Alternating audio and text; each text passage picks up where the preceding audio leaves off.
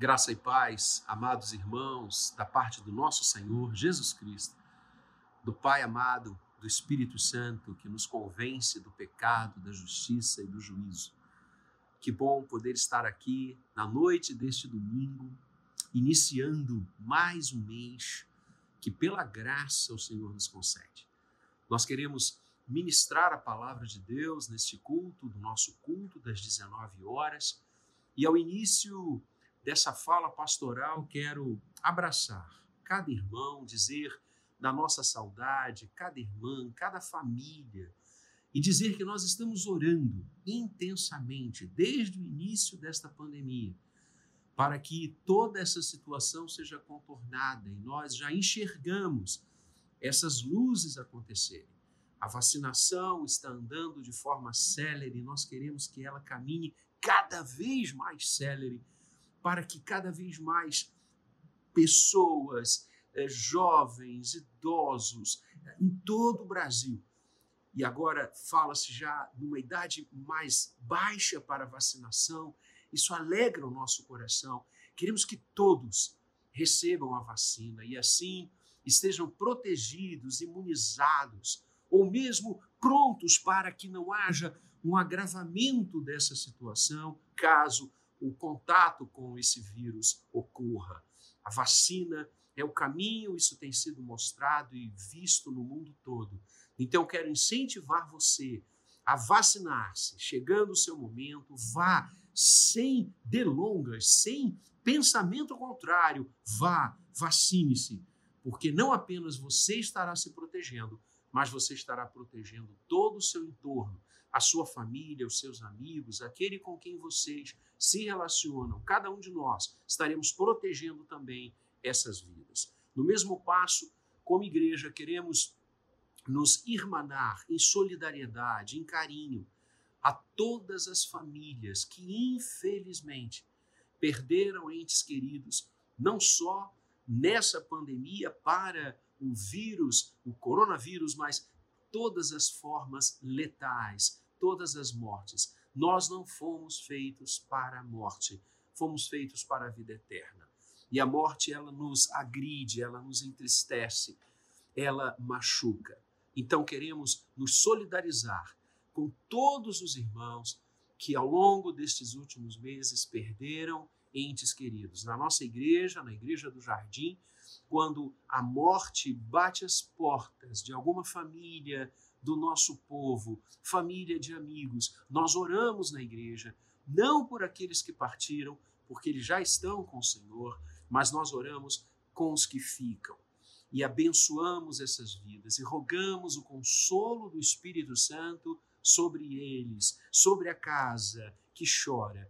E assim queremos agora, uma vez que não estamos fisicamente podendo fazer isso com todos, nós queremos enviar a nossa oração, a nossa bênção, o nosso carinho, o agasalho do nosso abraço para você, querido irmão, querida irmã, que nos escuta nesta hora e que porventura o coração está choroso pela perda de um ente familiar, de um ente querido. Que o Senhor console o seu coração, que o Senhor derrame a, a, a, a porção do Espírito Santo, pois só Ele pode enxugar dos nossos olhos toda lágrima e nos dar a orientação precisa e necessária para continuarmos a avançar. Assim, que Deus abençoe grandemente a sua vida. Que Deus nos abençoe e nos faça vencer essa situação que nós temos certeza já está com seus dias contados para a glória de Deus. Queremos também dar dois avisos à igreja. Na próxima terça-feira começaremos encontros pelo Zoom sobre a fé, encontros de fé. Nós criaremos o link, colocaremos no mural e nós queremos convidar a todos para estarem conosco às 19 horas, na próxima terça, pela plataforma Zoom, a conta da igreja. Nós conversaremos sobre encontros de fé. Todas as terças, você é nosso convidado. E também dizer, como hoje de manhã nós avisamos a igreja e a todos que estavam conectados a nós que estamos planejando o departamento infantil através dos seus conselheiros, Reverendo Maurício, Isaura, uma equipe maravilhosa. Nós estamos sonhando em retornar às atividades presenciais da nossa garotada, das crianças da igreja, nossos filhos e netos, quiçá no próximo mês de agosto. Estamos olhando esta data com muito carinho, estamos nos preparando para ter a alegria do sorriso e da presença dos nossos filhos e netos nos cultos da manhã. Começaremos com as atividades infantis apenas pela manhã, como estamos fazendo com as atividades dos adultos. Então, ore por isso e se voluntarie para nos ajudar, para fechar com a nossa equipe, para darmos apoio. Nós faremos uma escala muito pequena nesse início de retomada. Apenas duas pessoas estarão com as nossas crianças, uma ministrando, a outra ajudando no suporte, passo a passo, momento a momento. Nós temos lidado, a Igreja do Jardim tem lidado nesse momento de pandemia com muito equilíbrio, com muita tranquilidade, seguindo todos os protocolos, e o Senhor nos tem abençoado de forma intensa, como ele sempre faz. E vamos fazer a mesma coisa, vamos caminhar no mesmo passo agora com a nossa garotada. Então, vocês que já vivem a alegria do cultinho, que continuará sempre domingo às 17 horas, continuará agora também na graça de Deus a continuidade com a presença da nossa garotada nas manhãs maravilhosas de domingo na nossa igreja. Deus abençoe esses projetos para a glória dele, em nome de Jesus. Agora vamos abrir a Bíblia. Tomei já um espaço imenso, mas pastor velho é assim. Pastor, quando começa a falar, rapaz, não para. Então, mas são bênçãos, são notícias que alegram o coração e nós não poderíamos deixar de estender e dar a nossa ofertar a nossa solidariedade a todos os irmãos que estão sofrendo. Isso também já faz parte da mensagem, porque é sobre isso que nós vamos conversar nessa noite.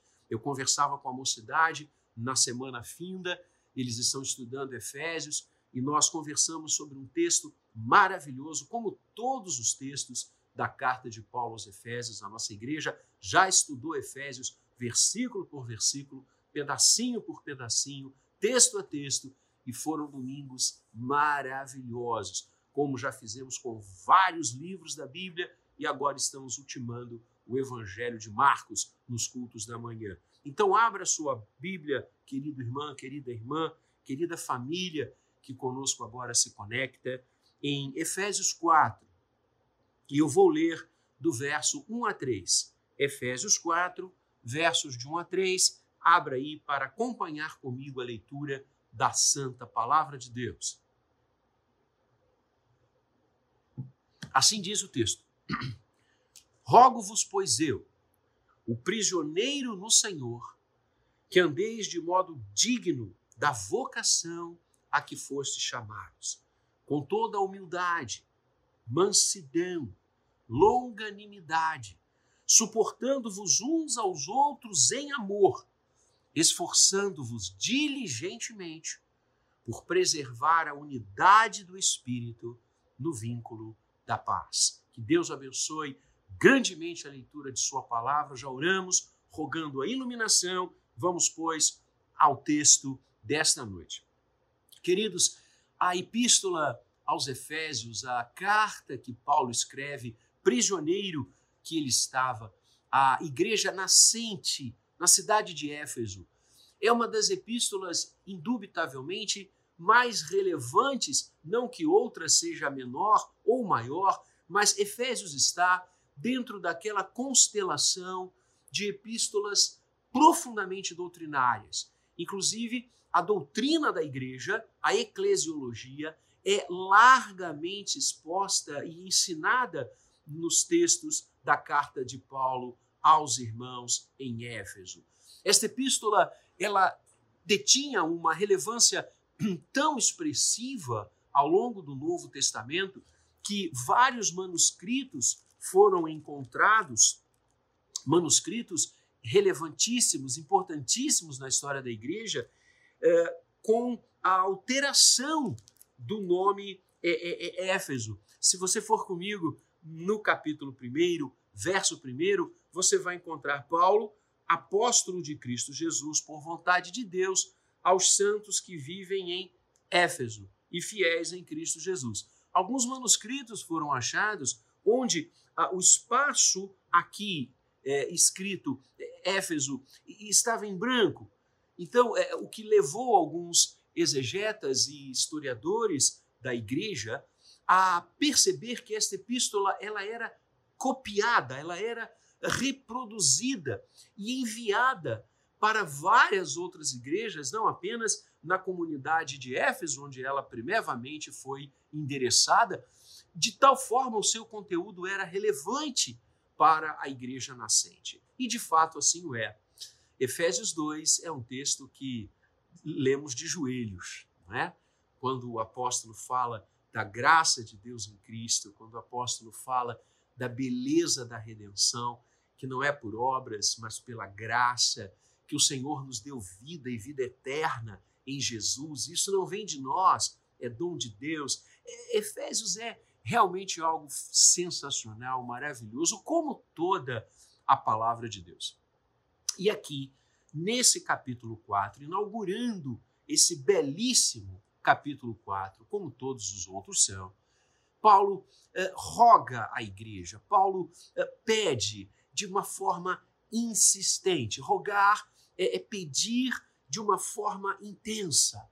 Paulo está dizendo: olha, eu, eu anseio em ver isso, eu desejo muito que isso aconteça.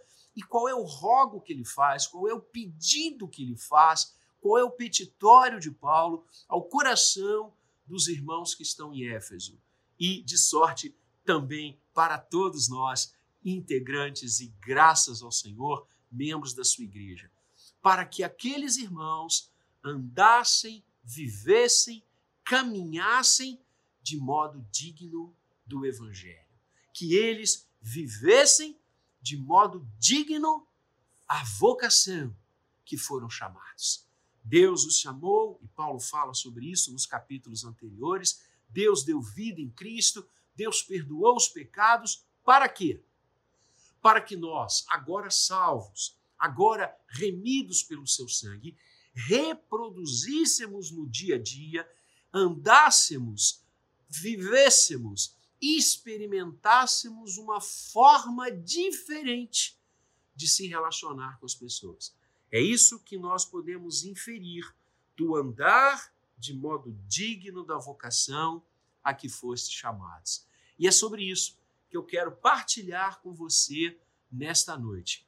Viver de modo digno do evangelho da graça de Deus. A primeira dimensão deste andar, a primeira reverberação neste andar que Paulo destaca é que nós, que estamos em Cristo, que fomos salvos, alcançados e atingidos por Sua graça, devemos andar de forma humilde, com toda a humildade. Uma das características da caminhada da igreja é a humildade.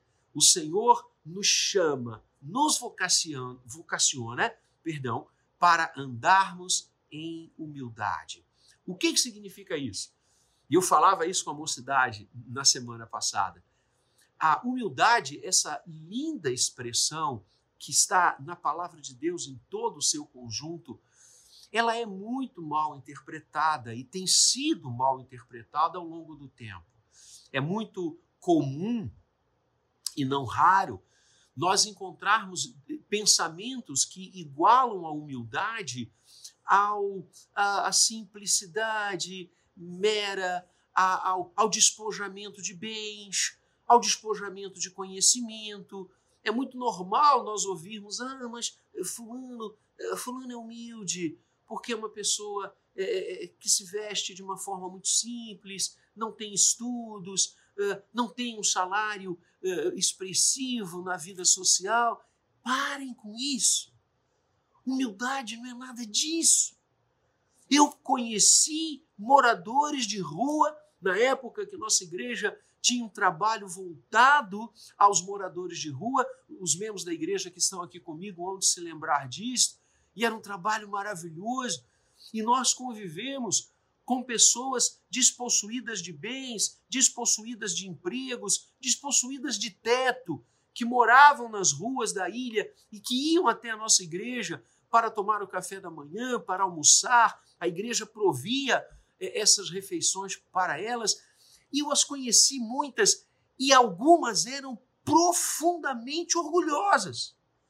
Algumas eram profundamente jactosas. Então, o fato de não ter coisas, bens ou posições não indigita uma pessoa de humilde.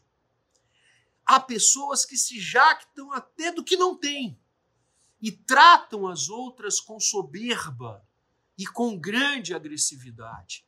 Ah, queridos, a humildade passa pela maneira como nós enxergamos o outro. A humildade é uma característica da forma como nos relacionamos com o próximo. Quando enxergamos o próximo com virtudes, com valores, com direitos, com dignidade, nós estamos sendo humildes. É a ideia que a palavra traz no Antigo e no Novo Testamento é você olhar o outro assim, ó, como se ele estivesse acima de você, não do seu lado e nem abaixo, mas acima, ou seja, todos podem me ensinar alguma coisa. Todos merecem o meu respeito, a minha consideração. Isso é ser humilde. Isso independe, a pessoa pode ser rica, pode ser absolutamente laureada ah, na academia e manter-se humilde. E esse é o desafio para a igreja. Nós temos o maior tesouro da face da terra, que é a redenção em Cristo Jesus. E nós precisamos viver neste mundo pelo chamado que Deus nos faz de forma humilde, tratando todas as pessoas como superiores a nós mesmos. Isso é um exercício diário e permanente. A segunda forma de andar de forma digna do Evangelho que Paulo destaca, e nem de longe, nesses três versículos de Efésios 4, a, a palavra tece todas as maneiras que nós devemos andar. São apenas algumas, e é isto que nesta noite nós conversamos. Há muitas outras formas, além destas, que estes versículos tratam. Mas olha que lindo, a segunda forma no texto é andarmos de forma mansa. A mansidão precisa caracterizar a vida do salvo. A mansidão precisa caracterizar, marcar e impressionar o entorno do salvo. Bem-aventurados mansos, o Senhor Jesus já nos ensinou e nós partilhamos aqui num destes cultos nossos das 19 horas sobre esta bem-aventurança. E falamos ali muita coisa sobre o ser manso, sobre o viver em mansidão. É uma característica que o crente precisa exercer na sociedade. Uma sociedade que talvez nunca tenha vivido uma expressão e um contexto de tamanha beligerância como a que nós estamos vivendo hoje. As guerras, os confrontos físicos que sempre mapearam a caminhada humana e sempre, infelizmente, marcaram o dia a dia da sociedade, dos homens, é, é, é, é hoje se transforma numa beligerância de tudo envolvendo todos. As redes sociais deram uma altissonância ao, à falta de mansidão tremenda. Hoje, agride-se o outro, agride-se o próximo, xinga-se, humilha-se, postam-se coisas até mentirosas, a quantidade de fake news envolvendo procedimentos, pessoas, ideias é algo que eu nunca vi. Eu estou com 58 anos de idade, eu nunca havia presenciado esta este litígio permanente entre os seres humanos que hoje nós vivemos. A igreja não pode caminhar nessa linha nunca. A igreja precisa andar em mansidão, coração manso, um coração que pacifica. Né? Bem-aventurado também Jesus nos ensinou os pacificadores. Como não ser manso? Como não viver a mansidão no nosso dia a dia se nós seguimos o príncipe da paz? É de uma incoerência abissal que o crente que crê, que se entrega e que vive sob o senhorio do príncipe da paz não tenha uma vida mansa, não tenha um coração que o afasta das brigas, das discussões, das, das, uh, das rinhas, que não faz com que esse coração gere paz aonde ele está e aonde ele passa. Nós somos e devemos ser semeadores da paz, semeadores dos términos dos conflitos. Respeitemos-nos uns aos outros, ouçamos uns aos outros, nos afastemos da mentira, nos afastemos dos engodos. Nós eh, permitimos que ideias que vão passar, pessoas que, como o Salmo 37 diz, hoje nós as olhamos e amanhã elas não estarão mais, nós deixamos que isto nos divida, que estas coisas nos afastem. Há famílias hoje em litígios, há irmãos que se eh, degladiam o tempo inteiro, pais, loucura. Este mundo não é o nosso. O nosso mundo é o mundo da mansidão, porque servimos e amamos aquele que é o maior homem manso que já pisou sobre a terra, Cristo Jesus. Então, queridos, a segunda forma de andar e de influenciar a sociedade que nós devemos ter, por força do Evangelho que chegou ao nosso coração e da vocação de Deus para servi-lo, é a mansidão. A terceira, na sequência do verso segundo, também é uma atitude que hoje vai se tornando quase que uma excepcionalidade, porque a terceira forma de viver de modo digno do Evangelho é viver com longanimidade. E longanimidade significa paciência. É, eu diria que a paciência é prima irmã da mansidão. Né? As pessoas mansas com as quais eu convivo e tenho a satisfação em conhecer, graças a Deus, na Igreja do Jardim, nós estamos plenos de corações mansos na graça do Senhor.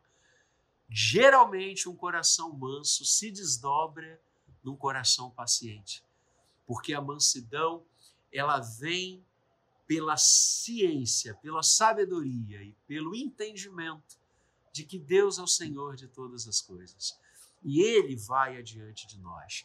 A paciência, a longanimidade é uma expressão daqueles que sabem esperar no Senhor. Né? Paciência tem a ver com esse lado da espera, de saber que nem tudo na vida é instantâneo. E eu vou citar aqui um, uma frase que falei para a mocidade, e os jovens até riram no dia, que a, a, na minha época de garoto, a única coisa instantânea era o Nescau. Né? Hoje nós queremos que tudo seja instantâneo. Você já reparou? Eu fico às vezes olhando, agora não, porque não estamos podendo ir, não é muito a restaurantes e mas uh, antes da pandemia eu e o Alan buscávamos é, sair pelo menos um dia na semana juntos, né? E íamos comer uma pizza, comer um peixe gostoso. E, na verdade, o lugar onde nós estávamos e o que a gente fosse comer era um detalhe porque a ideia era estar juntos e conversarmos e rirmos juntos, não é? Na semana que o Senhor nos dá, graças a Deus, de tanto trabalho. E muitas vezes nós estávamos nos restaurantes e olhávamos uh, para os nossos lados, né, para as mesas ao lado, e as pessoas faziam os pedidos e não queriam aguardar, não queriam ter a paciência de esperar. E algumas até conversavam e pediam aos garçons, nós ouvíamos da mesa, tipo, qual é o prato mais rápido? O que que vem mais rápido? Comida rápida. Comida rápida não alimenta, comida rápida rápida não forra, comida rápida não tem o sabor, o preparo do prato que precisa de tempo para nascer. Percebam como nós vivemos numa sociedade impaciente, impaciente. Daqui a pouco vão inventar alguma coisa para as crianças não serem geradas em nove meses. Engravida, nasce, engravida, nasce. Daqui a pouco vai ser assim. Eu espero que não, porque o Senhor é sábio em nos dar nove meses para nos prepararmos para a chegada dos filhos. Precisamos ter paciência. O processo gestacional, em todas essas semanas, a cada semana, alguma coisa nova vai acontecendo, a cada semana uma parte do corpo vai se formando. Minha mulher, antes de abraçar a dermatologia, foi eh, obstetra durante muito tempo. Muitas vidas hoje tão queridas e tão amadas por nós nasceram por mãos de Walame e ela me contava e eu aprendi não como deveria, não é? Mas aí a culpa é do discípulo e não da professora. Cada semana as mudanças que vão acontecendo no feto, na vida que está sendo gerada. E nós precisamos aguardar esse tempo, que é tempo de Deus. Nós vivemos numa sociedade impaciente, impaciente. E aí vem a igreja e exerce no mundo a longanimidade, e exerce no mundo a espera, e exerce no mundo a paciência. Tenha paciência com as pessoas, tenha paciência com as coisas, tenha paciência com os processos que estão envolvendo a sua vida. Nem tudo se resolve na noite de hoje, nem tudo se resolverá amanhã de manhã. Calma. Espera, pois, pelo Senhor. Tem bom ânimo e alimente o seu coração com essa certeza. Tenha uma vida de longanimidade. E por força da ausência da longanimidade, por força da ausência da paciência, nós explodimos por qualquer coisa. Por isso eu falava né, que a mansidão está intimamente ligada com a paciência. As pessoas explodem porque elas são e estão vivendo uma situação de impaciência. Querem tudo para ontem e nem tudo pode ser assim. Então, calma, exerça longanimidade nas suas relações. Seja um coração que espera, mas não que espera no vazio ou que espera na sorte, no azar da vida, porque essas coisas não existem, mas espera pelo Senhor. Faça, haja. Há uma frase linda que diz: Eu vou agir como se tudo dependesse de mim, mas sabendo que tudo depende de Deus. Eu vou agir como se tudo dependesse só de mim, mas sabedor que tudo depende de Deus. A longanimidade não é omissão, a, longa, a longanimidade não é a abstenção, a longanimidade não é você se deitar debaixo da cama e esperar as coisas acontecerem. A longanimidade significa espera pelo Senhor. Tem bom ânimo quem sai andando e chorando enquanto semeia, voltará com júbilo, trazendo nas mãos feixes. Isto é ser longânimo, é avançar com paciência, é saber que Deus jamais dormitará, pois não dormita nem dorme aquele que nos guarda. Deus abençoe você, então, para que eu e você vivamos de uma forma longânima neste mundo. A quarta marca que a palavra de Deus coloca para andarmos segundo a vocação do Evangelho é a que ele fala também no finalzinho do verso 2: suportando-vos uns aos outros em amor. Então, recapitulando, como viver de modo digno do Evangelho, com uma vida plena de humildade, de mansidão, de longanimidade e de suporte. Porque a expressão aqui que o apóstolo nos coloca, que pode gerar numa leitura é, rasa a ideia de que suportar um ao outro significa aturar o outro, ah, eu, eu tenho que suportar Fulano. A palavra de Deus diz que eu devo suportar uns aos outros, que nós devemos nos suportar uns aos outros. Então, o que fazer? Não é nada disso. Longe, aliás, de forma plenamente antagônica à verdadeira expressão e à verdadeira realidade do que a palavra de Deus nos apresenta aqui, traduzido por suportando-vos uns aos outros. Na verdade, a expressão aqui no original significa dar suporte. É a ideia da viga mestra numa construção. Uma viga que suporta o peso, uma viga que dá sustentação àquela construção. O que a palavra está dizendo é que viver de modo digno do evangelho é dar a todas as pessoas com as quais convivemos, que estão ao nosso redor, que interagem conosco no dia a dia, nossa família, nossos colegas de trabalho, nossos vizinhos, enfim, nestas múltiplas relações sociais que temos, o Evangelho nos chama a dar suporte a essas vidas, a ser vigas mestres na vida delas.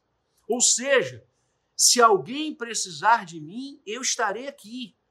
Se alguém necessitar uh, uh, da minha força, eu estarei aqui. Os meus ombros vão ajudar os outros a se sustentar. Que visão linda do ministério da igreja. Que visão linda dos filhos de Deus. O evangelho nos pede, nos exige, nos impõe que nós sejamos não pedra de tropeço na vida dos outros, mas sejamos vigas mestras na construção de vidas. Olha que delícia! Essa é uma forma maravilhosa de viver e de exercer testemunho aonde formos. Que coisa maravilhosa saber que, como Jesus é a viga mestra do nosso caminhar, da nossa redenção, da nossa vida eterna, nós agora seremos sustentação para todos que estão ao nosso redor. E aqui cabe algumas perguntas, não é? Aos maridos que estão conectados aqui a nós neste culto. Que sustento nós temos sido, porque marido sou e me incluo nesta pergunta, para a vida das nossas esposas, para a vida das nossas mulheres. Nós temos sustentado as nossas mulheres financeira, emocional, espiritualmente nós temos sido viga, nós temos sido suporte para elas. Esposas que estão conosco aqui conectadas, a pergunta é a mesma. Vocês têm sido suporte na vida dos seus maridos? Vocês têm sido viga de sustentação para eles, financeira, emocional, espiritualmente?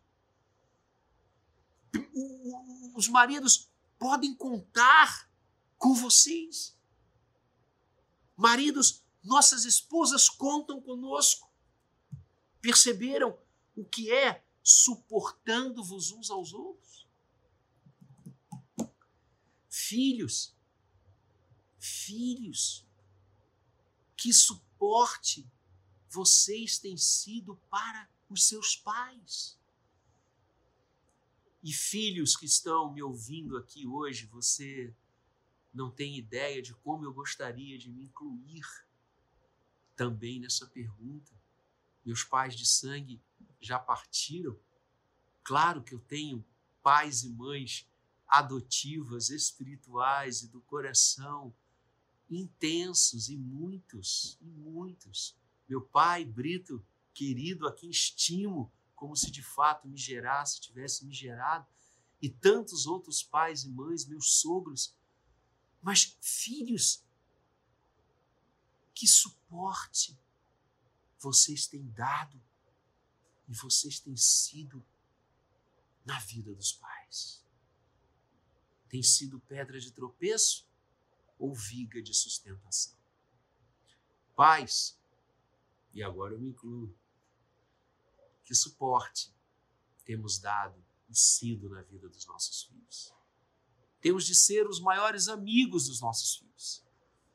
Temos de caminhar com eles, temos que ajudá-los, abençoá-los, independentemente de suas idades.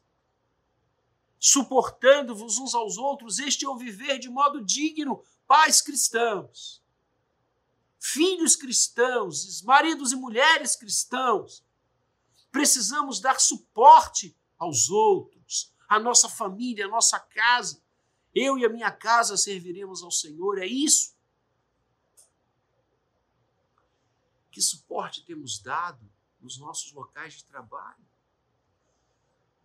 Temos vivido de modo digno do Evangelho, aonde o Senhor nos plantou para dar frutos e levar o sustento para o nosso lar? Quantas vezes, de uma forma impensada ou pensada, participamos de conluios, de jogadas, de uh, atitudes absolutamente errôneas nos nossos locais de trabalho? E ao invés de sermos suporte para os nossos colegas, somos pedra de tropeço. Cristão não pode se envolver com nada disso. O cristão não escolhe lado, nem no trabalho. Quanto mais eu diria, então, no trabalho, porque estamos ali para abençoar todo mundo, até aqueles que pensam diferente de nós. Paciência, mansidão, humildade formas maravilhosas de andarmos de forma digna do Evangelho a que fomos chamados. Ah, queridos, eu poderia aqui perguntar tanta coisa nessa linha do suporte, quer ver? No lugar onde nós moramos. Os nossos vizinhos nos amam ou os nossos vizinhos nos detestam? Os nossos vizinhos agradecem a Deus porque nós estamos ali perto deles ou por eles nós mudaríamos? Que suporte temos dado aonde vivemos? E há uma, uma, uma linha e uma seara que eu não posso me calar. Que suporte temos dado à nossa igreja? Que suporte temos dado à nossa liderança? Eu, eu, eu sinto muita falta de estar presencialmente com todos na igreja, desde que nós voltamos em agosto. Eu procuro estar todos os domingos presencialmente na nossa querida e amada Igreja do Jardim. Sento ali no primeiro banco, amei ficar sentado ali. Gosto mais quando eu estou atrás do púlpito, claro, né? Mas eh, como eu amava e estou com uma saudade imensa de ver todos os irmãos, e se você já tomou as vacinas, se você já é, é, que está imunizado, comece a pensar no retorno as atividades presenciais da sua igreja. Sua igreja está com falta de você, sentindo a sua falta. Comece a pensar nisso de forma séria, devagarzinho, vá se integrando novamente ao ministério e à vida da igreja. Mas uma coisa que eu sinto muita falta, e certamente todos os pastores aqui conosco da igreja vão dizer a mesma coisa, entre tantas outras faltas e saudades, aquela hora ali na fila, na porta da igreja, quando alguns irmãos, e eles eram especiais e são especiais, porque essa fala ela, ela alimenta muito ao pastor. Eles passavam ali na porta e diziam assim, ao nos abraçar: Reverendo, estou orando pelo Senhor. Reverendo, eu estou orando pelo Senhor. Isso é suporte. Isso é viga.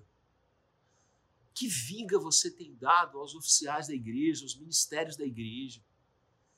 Ou você é alguém que não se envolve, que não está nem aí para o que a sua igreja está fazendo, realizando, se envolvendo, abençoando vidas, pessoas, falando do evangelho. Essas coisas levam você a andar de forma digna do evangelho, que é dar suporte suporte espiritual, emocional, financeiro. presencial. Andar de modo digno é ser bênção na vida de quem você se relacionar e com quem Deus colocar você junto. É ser viga, é dar suporte, é dar sustentação a todo mundo que está ao seu redor. Essas são as quatro maneiras dignas de viver ensinadas no texto. Como eu disse, existem muitas outras, mas hoje nós vamos ficar nessas quatro aqui. Então, de que maneira nós podemos viver de modo digno do evangelho a que fomos chamados? Viver de uma maneira humilde, mansa, longânima, oferecendo suporte de sustentação a todos que estão ao nosso redor. Que Deus abençoe muito a nossa vida. Que Deus nos conduza nessa batida e nessa direção maravilhosa, nessa toada de viver dignamente do Evangelho. Numa época que a gente escuta tantos escândalos envolvendo a igreja do Senhor, envolvendo crentes irmãos nossos, irmãs nossos, nossas, quiçá eu e você vivamos sempre de forma digna e roguemos isso ao Espírito Santo, que nos use de uma forma humilde, mansa, longânima e oferecendo suporte a todos que Deus colocar no nosso caminho. Que assim seja, para a glória do nome dele, em Cristo Jesus. Amém. Vamos orar? Fecha seus olhos aí. Sei que está comigo aqui agora, conosco, nesse culto maravilhoso, onde Deus falou tanto ao nosso coração. Vamos orar. Pai amado, nós queremos viver de modo digno do Evangelho que o Senhor nos chamou. Nós queremos, Pai, caminhar nessa vida, nessa sociedade, nesse dia a dia, vivendo em humildade, em mansidão, exercendo paciência, exercendo e dando suporte à vida de todos que estão com a gente. Pai, nos use nisso. Senhor Jesus, tu és o modelo maior de todas essas coisas. O Senhor viveu o tempo inteiro, enquanto Verbo encarnado, de forma humilde. Nossa, humildemente fostes à cruz e suportaste tantas coisas, Senhor. Ensina-nos a viver de forma humilde. Ensina-nos a olhar o outro como superior a nós mesmos. Ensina-nos a nos despojar de tanta vaidade que não leva a nada e a viver humildemente. Senhor Jesus, tu és o nosso exemplo de mansidão e não há outro que nós possamos olhar mais para aprender a viver mansamente do que a tua vida, Senhor. Então, que nós sigamos os teus passos, que sejamos cristãos e vivamos em mansidão. Senhor Jesus, tu és o nosso exemplo de longanimidade. Exerceu tanta paciência, até mesmo na cruz, quando perdoas aqueles que supliciavam o Senhor, dizendo e rogando ao Pai que os perdoasse porque eles não sabiam o que estavam fazendo. Senhor, ensina-nos a ter paciência com o outro, com as coisas. Ó oh, Senhor Jesus, tu que inundaste o nosso coração de graça, ensina-nos a viver de forma longânima neste mundo. E finalmente, Senhor Jesus, Tu que és a viga mestra da nossa vida, da nossa redenção, do nosso existir, do nosso respirar, porque só temos e só queremos ter o Senhor. Ensina-nos a abençoar o próximo, a ser aquele que para para atender, aquele que ajuda, que abençoa, que ora, que sustenta, que abraça, que se coloca junto Ensina-nos a ser suporte na vida de todas as pessoas. Assim, Senhor, nós te pedimos, ensina-nos a viver de modo digno, a andar de modo digno do evangelho da tua graça. Assim oramos, para a glória do teu nome. Amém e amém. Deus abençoe você. Uma semana de muita alegria e uma semana que andemos de modo digno do Evangelho. Deus a todos abençoe.